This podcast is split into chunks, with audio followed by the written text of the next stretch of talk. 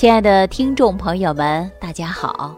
又到我们节目更新时间了，我们继续跟大家聊一聊关于健康的话题。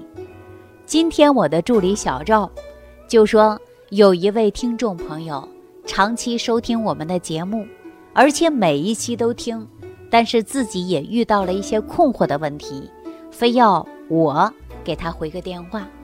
结果呢，我就把电话给打过去了。啊，是一位女性朋友，年龄不大，刚有四十五岁。四十五岁的年龄啊，总是感觉到皮肤干，而且面色枯黄，嘴唇呢还有青色，并且指甲发现淡白，经常会感觉到头晕，还有心悸，经常也失眠，偶尔会发生有四肢麻木的现象。并且呢，在月经期间呢，很少，颜色也很淡。那这种现象啊，经过了解，它是非常明显的是一种血虚现象。结果我在跟他聊天的时候啊，他把手机放的是外音，哈，我就跟他说：“我说你这样吧，我给你开几个食疗方法，你去抓几副中药，然后呢，在家呀做点药膳来调养一下身体。”结果呢，他的孩子就听到了，就说：“为什么会说是抓药呢？”就问他妈妈，他妈妈说：“抓药就是买药的意思。”那结果呀，这孩子就反问一句：“小孩嘛，天真嘛，他什么都会探索个究竟。说那就买药嘛，为什么会说抓药呢？”结果他说半天。也没给孩子解释清楚 哈，我相信很多人呐也不知道为什么会说是抓药。一提抓药啊，很多人会想到到中药店，那都会说是抓药，对吧？那到西药店的时候啊，你都是说哎呦我去买药，但是抓药啊，它是有来历的。那接下来我给大家说一下，人们为什么会常挂在嘴边的，就是抓药。比如说你有了药方。就要到药店去抓药，在药店里啊，你可以看到药司人员把这个药方放在柜台上，手呢就会戳一下，然后随身到药柜上，一个小格子一个小格子，这个小格子里边呢就是一个小抽屉，这样去抓药。但提起抓药呢，还啊很多人呐并不了解。但是据说呢，唐代药王孙思邈，他经常呢出去采药，无论走到哪里，只要有好的药材，他就不畏艰辛啊去采药。结果呢，进入山林里的时候，他也会攀登一些悬崖峭壁，哎，会穿越河流、山川、峡谷，都去采药。但是因为采的药材呀会比较多。它的药性和功效呢又不相同，所以说又不能混杂在一起。那为了方便呢，他呢就特意做了一个小围身啊，我们大家说就像小围裙一样。这个围裙里边呢有很多口袋，凡是采到一种药呢，他就装在一个小口袋里，就这样他感觉方便多了。这有一次啊，药王孙思邈。在采药的时候，来到一个小山庄，忽然听到一阵狗咬。只见一位女性躺在地上，嘴里不断的发成了“哎呀呀”的痛苦的声音。说原来这位女性朋友啊，小腿被狗咬了，而且鲜血直流。她急忙啊，就从围裙里的口袋拿出了一种药。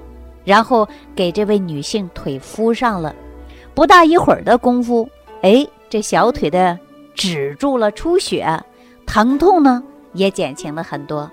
后来呀，她的丈夫赶来，见到这样好的医生来相救他的夫人，十分感激，连忙拜谢药王的救治之恩。那药王呢，就这样走到哪儿啊，他都行医治病到哪儿。无论呢说配伍的需要，还是把药材呢，都需要从小口袋一小撮一小撮的这样把它抓出来。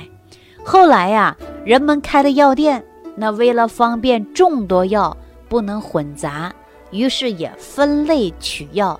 那有很多药店的店主也模仿着药王的办法，将药柜呢做成一个一个的小格子，一个小格子里边呢有个小抽屉，小抽屉里边呢再隔成三个或者四个的小方格，就为了储存的药材。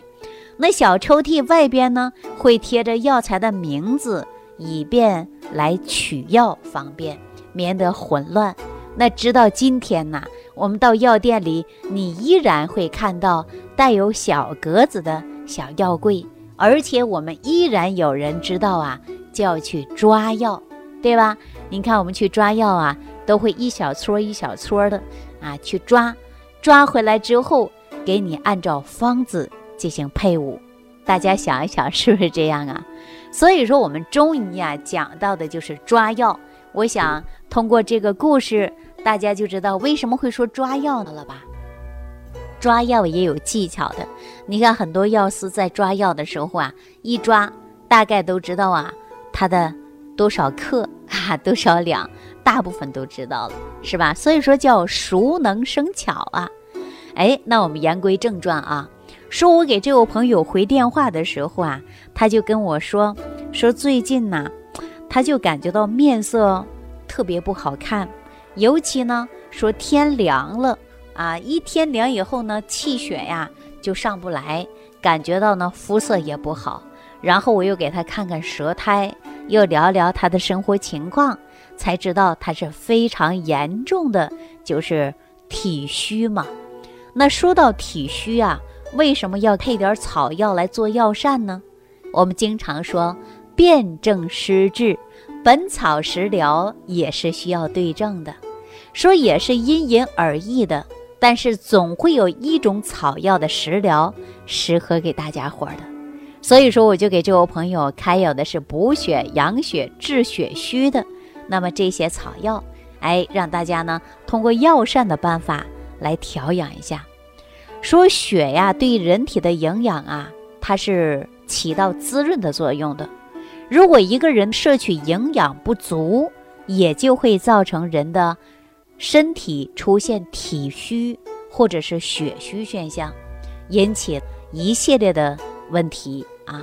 比如说，有的人呢，确实你看到面部呢会有青色，而且没有血色，并且还会出现萎黄，皮肤特别干。有的时候啊，说这个嘴唇呐，它都会有紫色。啊，而且还会发白。另外呢，很多人也会出现呢头晕晕乎乎的，每一天都不精神。说伴随着失眠，有的时候呢还会有心悸。啊，一睡觉呢看上是睡觉了，还经常有做梦现象。所以说，女性朋友啊，最能看得出来的就是月经的颜色。通过月经的颜色量比较少，并且呢血虚的现象特征就会特别明显。我们经常说呀，血虚的体质人就应该注意的就是补血和养血。那我们说补血养血，那你怎么养啊？首先必须要调整脾胃。哎，脾胃不好，你吃东西呀，吃药膳呢，它也未必能达到吸收。所以说，我们先调脾胃，再补血。脾呢，它化生五谷之精微，也会化生气血。但是你脾胃功能不好。你就化生气血不足，你再好的药膳，再好的食材，它也解决不了问题，对吧？中医所说呀，心主血脉，肝藏血，脾统血，故以心肝脾协为当补之阴呐，对吧？我们说要补血，还要呢健脾，而且还要我们说气血旺盛才好的。那李时珍呢，在《本草纲目》当中啊。就给我们留下很多很多的补血的药材方法。俗话说补血四宝，其中就有当归，还有熟地、川芎、白芍。当归大家都知道，它是最好的补血和和血的。那熟地呢，也是滋阴养血的。川芎呢，就是活血和行气的啊。白芍呢，也是养血的。那这叫四物合用，也就是。补血养血的四物汤，我相信大家呀对这个方子可能都知道。很多人说我用过不少啊，可是起不了作用，那就说明啊，你一定要把你的脾胃调整好。你脾胃不调整好，再好的四物汤对你来说作用都不大。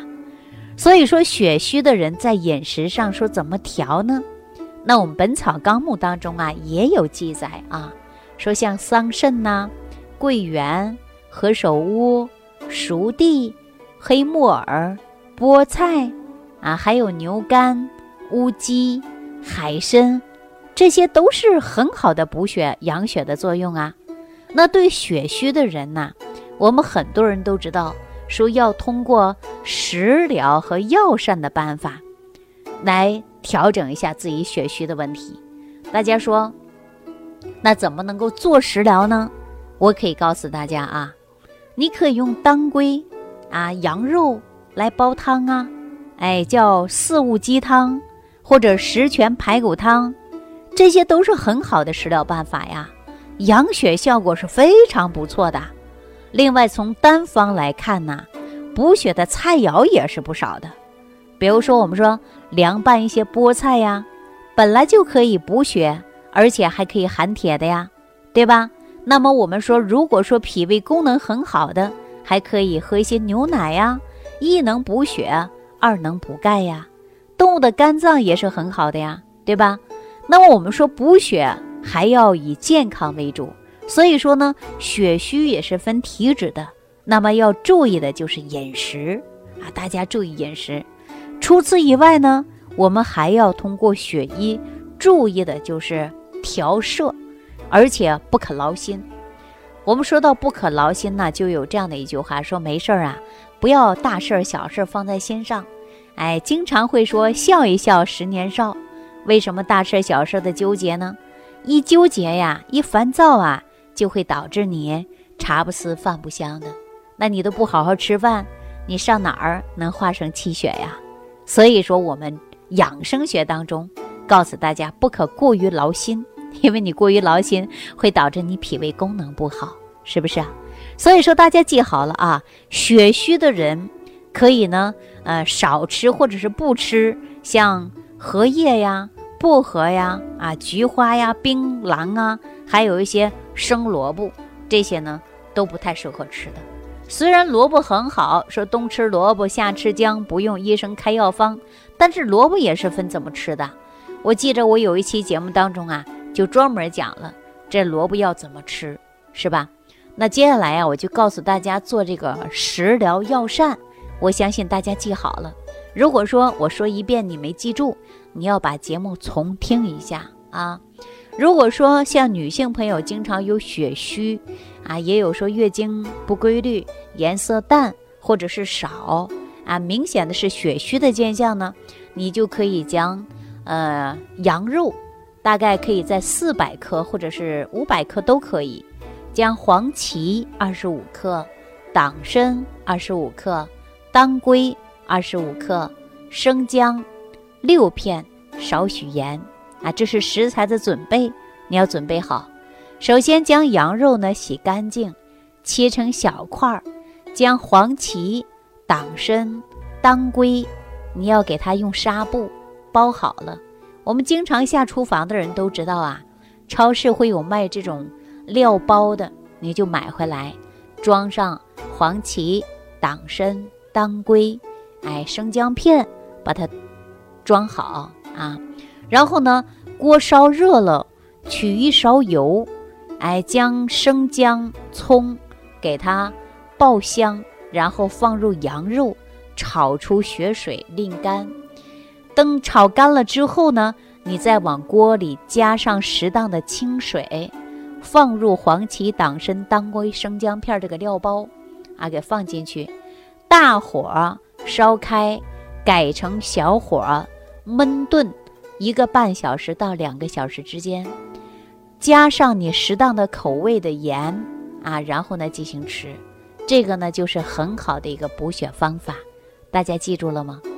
但是血虚的人呢，呃，不能吃以下的食物啊，有一些食物是不能吃的，比如说血虚大蒜，大蒜是一种辛辣刺激性的食物，如果常吃或者是多吃，那么都不好。血虚之人呢，就要少吃这些啊。那说补血啊养气，而且呢还要调整血虚啊，它是通过人体的体质来调整的。那你看有一些人呐，形体上的消瘦，或者是呢看上去啊有点偏胖，然后呢没事感觉到没有力气，哎，干啥活也干不动，坐着喝个茶他都嫌他累。平时不想说话，说话呢也没有底气啊，声音也不大。这个人呐，你在观察他的面色，面色呢会有苍白迹象，平时会有经常出汗，一动就出汗了，要不然就心悸。哎，你又伸出舌头看看呢，他的舌头苔特别白。所以说，女性朋友呢可以观察自己的白带呀，特别是清晰，而且。这种情况下都是属于气虚的人啊，气虚体质的人就应该补气。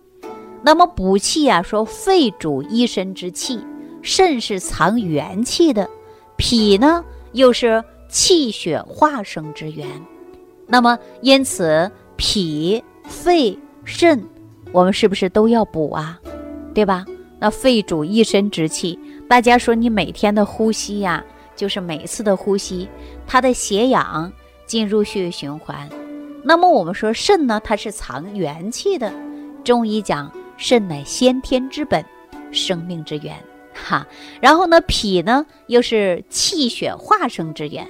什么叫气血化生之源呢？我给大家说一下啊，也就是说每天吃的食物摄取的营养，然后供给全身的。哎，这就是我们从营养学的角度来讲，那从中医养生学又给大家说气血化生之源，也就是说你五谷之精微，也就是营养物质嘛。哎，把这些营养物质呢供给全身脏腑使用。哎，这就是脾呀、肺呀、肾呐，哎都需要来补。那我们《本草纲目》当中啊就有这样的记载啊，说大枣啊，包括鲢鱼。葡萄、南瓜，这些就有益气养精之功效啊。那尤其现在这个季节，你就可以吃葡萄，对吧？而且呢，还可以吃一些大枣，都可以补气的。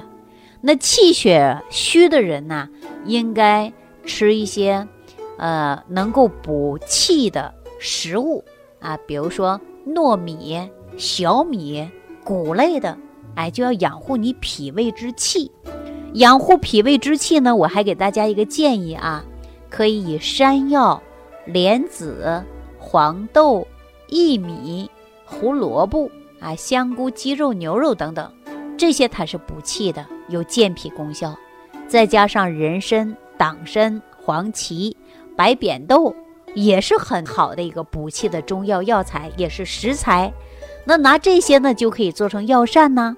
也可以根据自己的身体的正气足，邪不可干呐。就是你通过食物调养，人的脾胃功能好，哎，那么我们身体就会达到健康状态。所以说，尤其对于我们中年的女性朋友啊，会经常会出现的什么症状啊？就是气虚，然后呢也会出现血瘀。所以说，大家平时就可以煮一些南瓜粥啊、红枣粥啊，哎，多吃一些山药粥啊。喝一点鱼汤啊，这种它可以补充优质的蛋白，补气是很有好处的。那气虚往往呢是伴随着血虚的出现。我们说气推血行嘛，那如果说气虚了，血就会虚，因为它推动不动，没有力气，它就走不了嘛。哎，就会产生瘀，一瘀就会产生堵，一堵以后呢，那就会产生啊什么各种的心脑血管疾病了啊。所以说重在的补血的时候啊。要补的是气，达到的是气血平衡。那气血虚的人呢，就不要吃山楂了，像槟榔啊，哎，这些就不要吃了。还有紫苏啊、薄荷呀，哎，大家见好最好就不要吃了啊。所以说，我们有一些食谱呢，也是非常好的，不仅说能够养肝，又能够养肾，又能调五脏六腑，有很多很多啊，还有很多健脾利湿的方子。特别多，那如果说大家伙儿啊，生活当中你不知道你到底是脾虚还是肾虚，脏腑功能哪里虚，然后身体始终是属于亚健康状态，那你都可以通过食疗的办法来调养你自己的身体健康啊。我能教大家的，我都会尽量在节目当中，或者是你直接联系我，我毫无保留的为大家解决问题。好了，今天的节目到此结束了，那下期节目当中我们再见。收听既有收获，感恩李老师的爱心无私分享。如果本节目对您有帮助，请点击屏幕右上角转发分享，更多人让爱心传递，使更多人受益。如想直接和李老师取得联系，请点击屏幕右下方的小黄条或下拉页面，找到主播简介，添加公众号“李老师服务中心”，即可获得李老师食疗营养团队的专业帮助。听众朋友，本次节目到此结束。感谢您的收听。